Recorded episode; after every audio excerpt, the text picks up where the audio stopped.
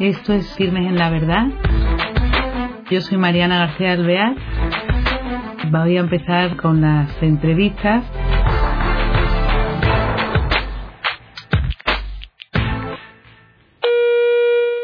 Hola queridos oyentes, estamos de nuevo con ustedes en Firmes en la Verdad y tenemos un invitado que nos aporta algo, para mí ha sido nuevo, yo no conocía esta fundación o esta asociación en la iglesia y me parece precioso y me parece actual y me parece desde luego que los caminos de Dios son pues insondables y siempre nos sorprenden porque aparece pues eh, eso vamos a llegar a través de una persona a lo que es la comunidad del cenáculo de la que él forma parte y nos va a contar un poco cómo llega hasta ello y sobre esta obra. Es Juan García Cincel quien va a estar con nosotros.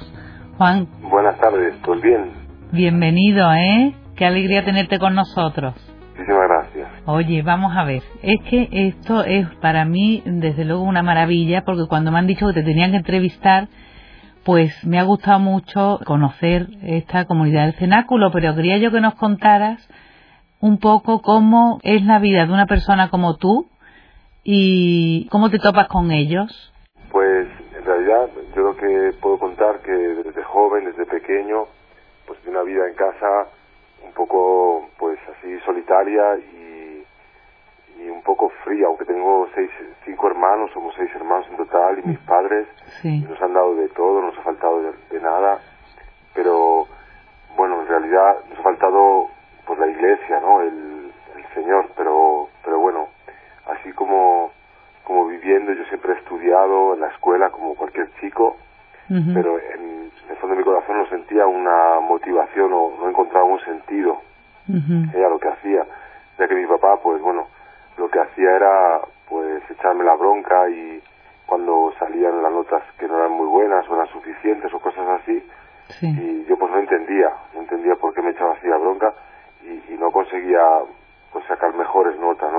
De alguna, manera. Y luego con el tiempo, pues he comprendido que, que, bueno, pues el que tenía algún problema ya de tristeza en su corazón y, bueno, pues no, ha hecho lo mejor que ha podido en todo caso, ¿no? Pero bueno, así yo me he encontrado un día yendo a clase y al, al no llegar a tiempo, pues, pues bueno, en vez de volver a casa, pues he vuelto por otro camino y he encontrado unos billares, ahí donde juegan los, chicos a las maquinitas, al, al futbolín y esas cosas que, que, bueno, parecían así atractivas así al principio y otros chicos que ya empezaron a fumar cigarrillos, que eran un poquito mayores que yo, pero yo viendo a mis hermanos que ya tomaban algún tipo de, de drogas, ya fumaban cannabis y cosas así, pues un poco veía que se divertían y, que se lo pasaban bien. En realidad pues ahí yo pues me sentía muy triste, muy solo y a través de empezar a probar este tipo de, de cosas, el alcohol, con un amigo, me acuerdo que pues íbamos hacia el parque escondidas de todo y fumando tabaco y luego hemos empezado a fumar cannabis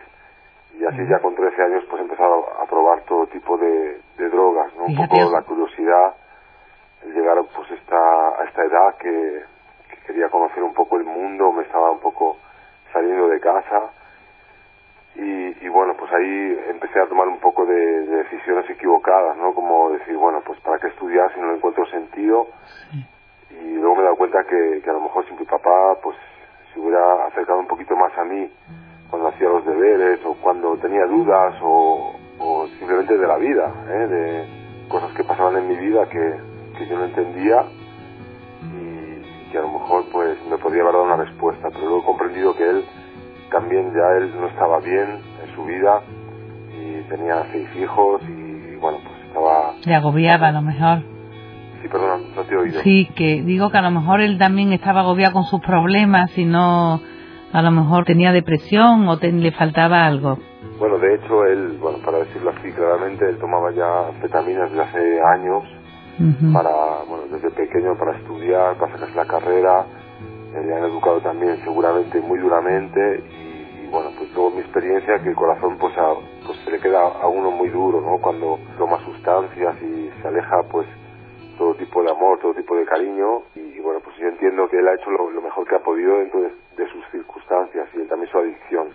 Claro. Eh, lo único que a mí ha repercutido en el hecho que era una persona muy chico muy cerrado y, y bueno, pues un poco descubriendo el alcohol y las otras drogas, pues esto hacía que, pues de alguna forma me abriera más, ¿no? De una forma artificial, pero, pero que sentía ahí una seguridad que no tenía, a lo mejor un descubrimiento al principio, como algo interesante, como una solución a, pues por ejemplo yo iba a las discotecas ya muy joven, y a lo mejor para bailar o para hablar con una chica, sí. empecé a despertar un poco estos instintos así de, bueno, naturales creo, pero que, que al utilizar pues el alcohol y todo esto, pues un poco, pues dejaba de ser yo mismo.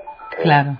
he procurado pues ahí siempre hacer el bien a mi, a mi, a mi entender, pero, pero no tenía nadie que me guiara. Entonces en este caso que me guiaban o personas mayores que yo veía, pues hacían, bueno, acabé en una banda en Madrid Fíjate. y pues saliendo por toda la noche, porteros de discoteca, de jockeys, pues ahí como que era, y además era bastante joven, pues sentía un poco la atracción esta del mal, ¿no? De, de, de sentirme así fuerte con, pues con las cosas que más equivocadas, ¿no? Y, y bueno, así he estado durante años hasta que en un momento que he dicho, bueno, eh, esto realmente no, no quiero ser así, ¿eh? Y, Sí. y he, he- he tomado otro camino. He estado también mi hermano, mis hermanos mayores han tenido problemas con, con drogas, con sustancias más, más fuertes y han estado enganchados muy fuertemente. Y bueno, la verdad que yo he intentado siempre ayudarles y entendía yo que no era bueno la droga. Y aunque por otro lado diera así como alguna felicidad artificial, ¿eh? que duraba poco, porque Sí. era así como momentos de, de, de, de fuerza artificial que da, que da la droga. Y- está el engaño, ¿eh? de hecho está el engaño porque uno, pues yo me hacía la idea de que era más fuerte, de que era más, más listo, a lo mejor incluso que los demás. ¿Qué- perdona un momento, Juan, ¿qué es lo que te hace a ti pensar? ¿Qué es lo que te lleva a decir, bueno, este camino de la noche, este eh, buscar el bien dando palos de ciego porque no lo encontrabas, no, no, no parece que estuvieras lleno de nada, ¿no? ¿Qué es lo que te hace a ti pararte un poco a pensar o, o qué persona o, o cómo se te ocurre? mm, lo primero que tú dices, bueno, mm, esto no es, estoy yendo por un camino equivocado. muy lejos de lo que es la iglesia, que luego acercándome más a ella con el tiempo, en la comunidad cenáculo, que poco más adelante hablaré de ella, Ujú. Pero yo he sentido siempre que quería hacer el bien dentro de mi corazón, pero por ejemplo que hacer el bien era el compañerismo con los que nos salíamos de noche, Claro, con la pandilla.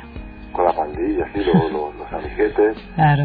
¿eh? y quiero aclarar que no son las malas compañías, porque las malas compañías somos todos cuando estamos ahí en el mal, ¿eh? Claro. engañados, padres pues, comentan, no son las malas compañías, y a lo mejor la- las malas compañías somos los hijos, ¿eh? somos la primera persona que sin querer, ¿eh? pues por ejemplo yo encontraba la droga a un precio muy barato, yo creía que hacer el bien era ofrecérsela a mis amigos a un precio mucho más barato y a lo mejor mucho mejor calidad. Claro, muy Yo generoso, creía ¿no? que eso era hacer el bien. Generosidad, Es decir, claro. no gastes dinero en una cosa que no es buena y, y yo te lo consigo más barato. Pero por, al mismo tiempo era una forma de comprar la amistad con mis amigos.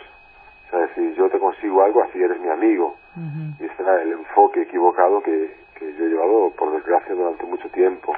Bueno, todas estas cosas las he un poco comprendido después de años de estar, bueno, intentando hacer, no sé, por ejemplo, he intentado, eh, en vez de hacer el servicio militar por, por la vía normal, ¿no? De, pues me gustaba la moto, me gustaba el rey de España, para mí era un símbolo, pero vamos, así como en plan bien, ¿no? Y, y quería ser guardia real y, me presenté con 17 años recomendado y todo, pero no pasé las pruebas físicas y fue como un, fracaso, ¿no? De algo que quería hacer realmente y como que para mí lo importante eran las, pues eso, ¿no? El, el ser alguien de alguna forma, ¿no? Y estudiando no lo había conseguido, digo, pues bueno, a lo mejor en la carrera militar, pues podría ser alguien, Sí. no hace falta estudiar tanto inicialmente, más físico, más, más así disciplina, y creía que yo se lo podía llevar, pero luego al, al no conseguirlo, pues Sí. bueno, luego hubo un momento en que dije, bueno, voy a hacer una temporada, voy a estudiar de nuevo,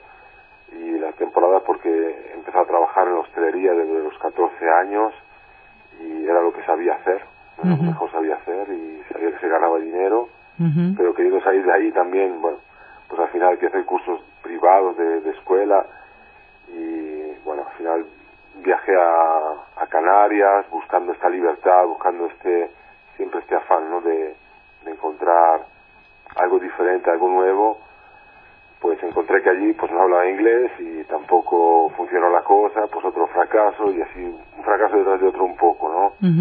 y, entre medias la droga y el alcohol eh, y al final pues eh, final después de años eh, acabé en Italia donde estaba mi hermano, una referencia para mí, porque mi padre se murió cuando yo tenía 15 años y mi hermano pues tomó un poco ahí las riendas, ¿no? En un principio, pues a lo mejor él, mi hermano también estaba liado con las drogas y las cosas, ¿no? Y aunque quisiera ayudarme, pero yo he seguido un poco su ejemplo sin querer. ¿eh? ¿Cómo te vas con él? Tú te, amparaba, claro, pensabas tú que te amparaba, aunque tuviera él con drogas, ¿o qué?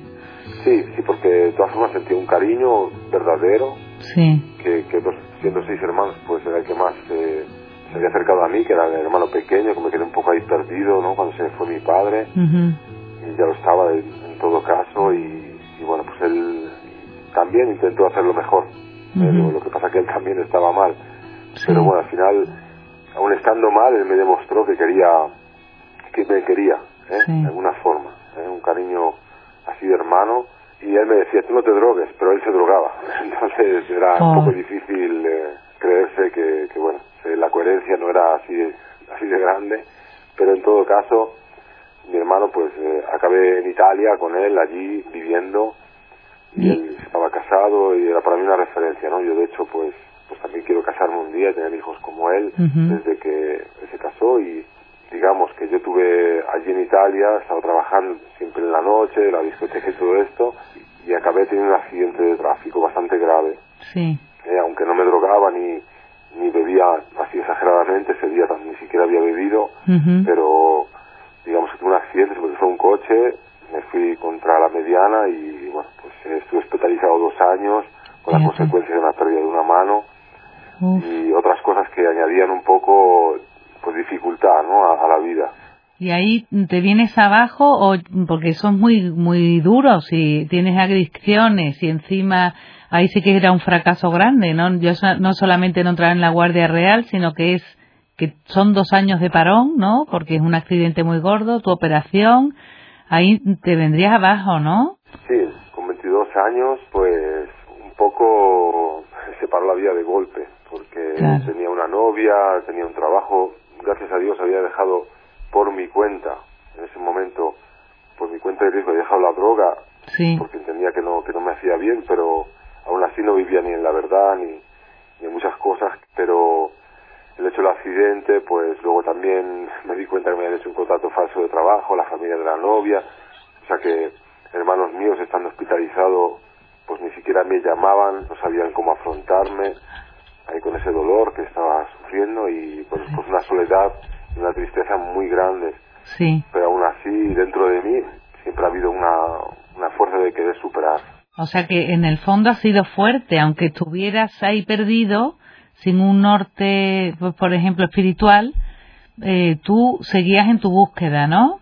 Sí, de hecho, siempre ha habido algo dentro de mí, la presencia del Señor, que aunque yo no la veía, no me daba cuenta, incluso el hospital bajaba a la capilla y era un poco para recriminarle, ¿no? Decirle, mira, he dejado las drogas y todo, quería hacer una vida con esta chica, me quería casar, tener un trabajo honesto, incluso había dejado el trabajo en la discoteca en la noche y quería tener una familia, formar una familia y bueno, yo decía casarme por la iglesia, aunque no, no tenía ni idea realmente lo que quiere decirse ahora mismo, lo que entiendo como es casarse por la Santa Iglesia. Sí. Pero quería hacer el bien, quería hacer algo bueno y de repente se vino todo abajo. Entonces yo bajaba a la capilla casi a recriminar al Señor, ¿no? E incluso a decir, bueno, pues mira lo que te ha hecho tu padre, ¿no? Te ha puesto en la cruz, ¿no? No me extraña que a mí también pues me esté poniendo en la cruz. O sea, te salió la rebeldía, ¿no? Te salió la rebeldía. Sí, yo de hecho no, no sé, pero es que también en el hospital donde yo estaba, cuando pude empezar a caminar, pues único sitio donde podía ir era o a fumar tabaco al pasillo ahí donde dejaban fumar, o pasaba de estar era la capilla.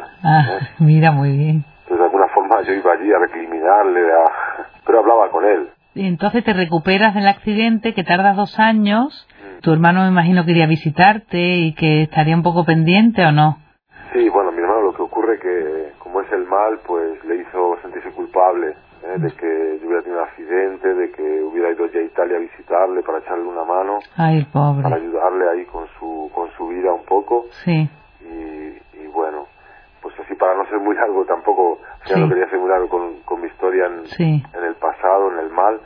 De seis hijos, cinco han tenido problemas de drogodependencia, tres estamos en, en comunidad, cenáculo, sí, gracias a Dios. Rezamos por los otros tres hermanos, pero por lo menos para que encuentren al Señor, ¿eh? Y, y damos muchas gracias porque porque después de todo esto yo acabé en un, en un, en un momento en que mi madre, trabajando para la Audiencia Nacional, me dijo, mira Juan, o, o dejas de hacer jaleo por la noche o te van a arrestar porque la policía secreta está detrás de ti.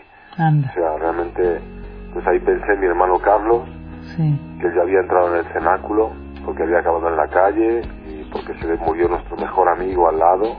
Entonces ahí decidió entrar en comunidad. O sea, hasta ese extremo tuvo que llegar. Y luego, pues, pues yo dije, bueno, para salir de aquí de Madrid me voy allá a Italia de nuevo, a esta comunidad, escapo de mis problemas. Y En entonces- Era como, como el hijo pródigo, ¿no? Y cuéntanos, vamos a ver, esto del cenáculo, ¿qué es?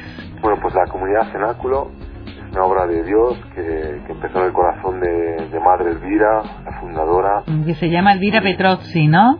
Sí, Soledad Petrozzi. Y ella es primero, era hermana de la caridad, que es que es muy bonito, cuenta un poco la historia de ella, porque como Dios pone en el corazón la semilla, ¿no? Para que fundara esto.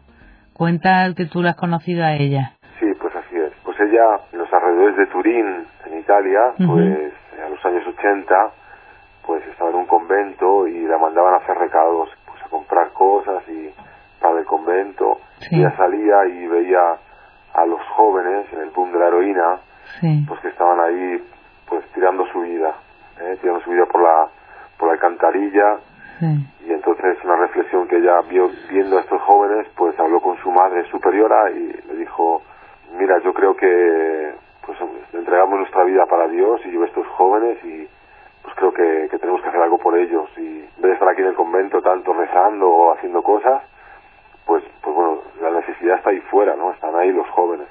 sí, La madre superiora en un principio pues le dijo, mira, sabes, eres una buena eh, religiosa, rezas muy bien, cocinas muy bien, pero esta gente son peligrosa y, y hace falta ayuda especializada para ayudarles. Nosotros, nosotras no, no estamos en grado de... sí, nuestro carisma tampoco, ¿no? Me imagino. Eso la, la madre superiora. Sí, la madre superiora, pero ella sentía algo en su corazón, ¿no? Ella en su corazón sentía una llamada fuerte, pero por humildad estuvo años esperando. Fíjate. Esperando a ver cómo, y rezando mucho por ellos, Sí, e incluso pues cuando iba por la calle le, le contactaba con ellos, les, les preguntaba su nombre y decía, yo voy a rezar por ti, qué mona. Dios te puede ayudar. Sí, Y así en su pequeñito, pues intentaba hacer lo máximo posible. sí, Hasta que llegó un momento, a los pasados siete, ocho años, que su corazón no podía aguantar más y pidió salir del convento para, para ayudar a estos chicos. Y se lleva, se lleva dos hermanas, ¿no? Con ella. Sí, se lleva dos hermanas con ella, que, que creen en ella, la siguen porque lo que, lo que Dios está poniendo en su corazón notan que es algo fuerte y una llamada Sí, también. Y, y ella pues abre una casa, abre un- le, le conceden una casa en una colina y pues el ayuntamiento le dice, bueno, como esto no durará mucho, nosotros te damos un año y si pues esto sigue, pues te seguiremos dejando esta casa, pero como no creemos que no siga, bueno, pues está toda derruida, tú verás lo que quieres hacer. sí, Y ella llegó y ya se encontró con chicos que se iban a esconder allí para drogarse. fíjate. Él les dijo, mira, yo no sé cómo ayudaros, pero yo voy a rezar por vosotros, yo creo que aquí podemos, puedo hacer de comer, podemos hacer un huerto, yo quiero dar mi vida por vosotros. No, no sé cómo, pero quiero ayudaros. Fíjate. Entonces, Qué apoyo, ¿eh? Más, más tremendo, claro, es que es inmenso ese apoyo. Y entonces empieza con los jóvenes esto. sí, y bueno, pues yo al principio cuando llegué a comunidad entré porque mi hermano era responsable de una casa, estuvo rezando cinco años por mí Sí, y los chicos me hablaban, mira, pues aquí en la comunidad vivimos de providencia, es algo realmente que tienes que vivir, porque cuando nos falta el azúcar, pues no vamos al supermercado, aunque tengamos dinero para comprarlo. ah, ¿no? Madre Elvira dice, no vayáis al supermercado a buscar azúcar, No ir a la digas. capilla y se lo pides al Señor, Fíjate, ¿eh? y a la Virgen María, y ella proveerá. no me Y al digas. principio decía, bueno, estos son cuentos chinos que me están contando. Tú alucinabas, ¿no? Tú dirías, esta gente está un poco, ¿no? Sí, Qué raro te sonaría todo, ¿no? Sí, yo decía, al principio, bueno, estos se han quedado un poco tocados de la droga, de la cabeza. Claro. Y tú dirías, bueno, yo vengo aquí, tú llegas allí y dices, ¿y qué es mi papel, no? ¿Tú qué, qué te proponen cuando llegas allí? Sí, bueno, en un principio nadie vamos voluntarios a una comunidad terapéutica o, o cristiana donde, porque yo, por ejemplo, yo el Padre Nuestro lo he aprendido primero en italiano, cuando llegué allí, a la comunidad. Yo ni siquiera sabía el Padre Nuestro. Fíjate. Y, o sea, no me acordaba. Desde los ocho años entré con 31 y llegué allí y me enseñaron allí. Pero yo al principio no quería ni rezar ni nada. Y yo dije, bueno, yo voy, vengo aquí para primero escapar de, la, de los problemas que tenía. Sí. Porque al mismo tiempo que con la ley, pues empezó a tener problemas con, pues, con los traficantes, ¿no? Porque Mm. ahí tampoco se bromea, ¿no? A cierto punto, cuando uno se, se mete dentro de, de la noche y de la droga, eh, Es un mundo t- tremendo. no se controla, ¿eh? Sí, sí, sí. Y luego, pero llegué allí y me di cuenta que, que estos chicos estaban como yo, Sí. con problemas de parecidos, ¿eh? y, y que los habían superado. Yo los veía muy tranquilos, muy sonrientes, muy disponibles para ayudar al, así en lo sencillo, porque allí no tenemos ni dinero, ni hay móvil, ni hay coche, ni, o sea, hay el coche para, para salir a hacer las cosas, ¿no? Los recados, pero, Sí. pero no tenemos ya nada, ¿no? Para, Fíjate. para comprar la amistad, ¿eh? Sí, sí. ¿Cuántas personas están en una casa? Sí, bueno, hay de todo un poco, ¿eh? Pero eh, como media entre 12 y 25 personas. Ah, mucho, sí. Y después lo que me impresiona es que es muy nueva esta fundación de- desde 1983 y ya hay en 16 países, ¿no, Juan?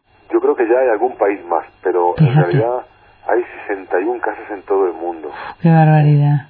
Oye, Juan, se nos acaba el tiempo y es que me, se me ha pasado volando. Pero que, que, precioso todo lo que nos has contado, qué maravilla, que a veces que te parece que la vida, eso, estás, que no sabes por dónde y que nunca vas a llegar, como sin saberlo encuentras ese rumbo nuevo que te hace vivir transformado, porque ya te veo que es que ya te ha cambiado la vida, ya siempre tienes ese sentir, ese sentido, con esa luz arriba que te ilumina y que te ha llevado por un camino que tú antes no veías, ¿no? Y bueno, pues te agradezco muchísimo este testimonio y ánimo porque tú ahora ha- has ayudado a fundar una casa en Barcelona, ¿no? Sí, sí, yo en en persona antes de salir de la comunidad me quedé cuatro años más en comunidad. Fíjate. Pues eso, como el tiempo se nos ha pasado ahora, así se me han pasado esos cuatro años, porque sentí en mi corazón que el Señor me lo pedía. Y se ha pasado volando, y se ha abierto una casa, y de hecho, dos años más tarde tenido que abrir otra por, por la demanda. Fíjate. Es un sitio sacrificado, pero la vida es sacrificada, y allí se encuentra el sentido de la vida. ¿eh? Y, y gracias a la comunidad cenáculo, pues muchos encontramos el sentido de la vida, que es el hacer el bien a los demás, y eso lo aprendemos allí Qué bien. y lo que nos mantiene vivos y esta, esta llama la mantiene viva es la oración. Mira, me encanta porque eso nos dejas un mensaje de esperanza. Ya nos vamos a tener que despedir, pero eso quiero decir que cualquier persona que nos esté escuchando, que tenga a su lado cualquier joven con adicciones, cualquier problema gordo, es lo que Juan nos está transmitiendo es una preciosidad porque es esa fuerza de la oración, esa fuerza del sacrificio y ese no dejar, no cejar nunca por esforzarnos y rezar. La Virgen y el Señor siempre nos escuchan. ¡Qué maravilla! Es decir, esa confianza en Dios, tenemos que confiar en Él y rezar, porque ningún padre da a su hijo una piedra y no el pan. Entonces, con este testimonio de Juan nos llenamos de fuerza para rezar, para que la oración sea fuerte y para la esperanza. Y saber que hay personas como él que en cuanto lo descubren dan su vida, si es preciso, como lo hizo Sor Elvira con ellos. Y nada más, hasta el próximo día y muchas gracias. Sí, una última cosa, solo por allí tenéis mi número de móvil Sí, y que si alguien quiere entrar en contacto, que para lo que sea, pues es el número de móvil de un pecador público. Fenomenal. Contar su historia. muy bien. Ayudar a quien haga falta. Oye, es verdad, porque hay página web o algo o no, Juan? Y hay cenáculo Comunidad Cenáculo, perfecto. y, y punto IT, y, pero vamos, se viene todo en castellano también. Hay testimonios de muchos chicos y chicas, incluso alguien que se ha vuelto sacerdote allí. Maravilla, ¿eh? Muy bien, Juan, muchísimas gracias, ¿eh? Muy bien, pues a, vosotros por lo que hacéis también. Gracias, gracias, Juan. Hasta otro día, ¿eh? Venga, hasta la próxima. Adiós. Muy grande. Gracias igualmente. Hasta el próximo programa.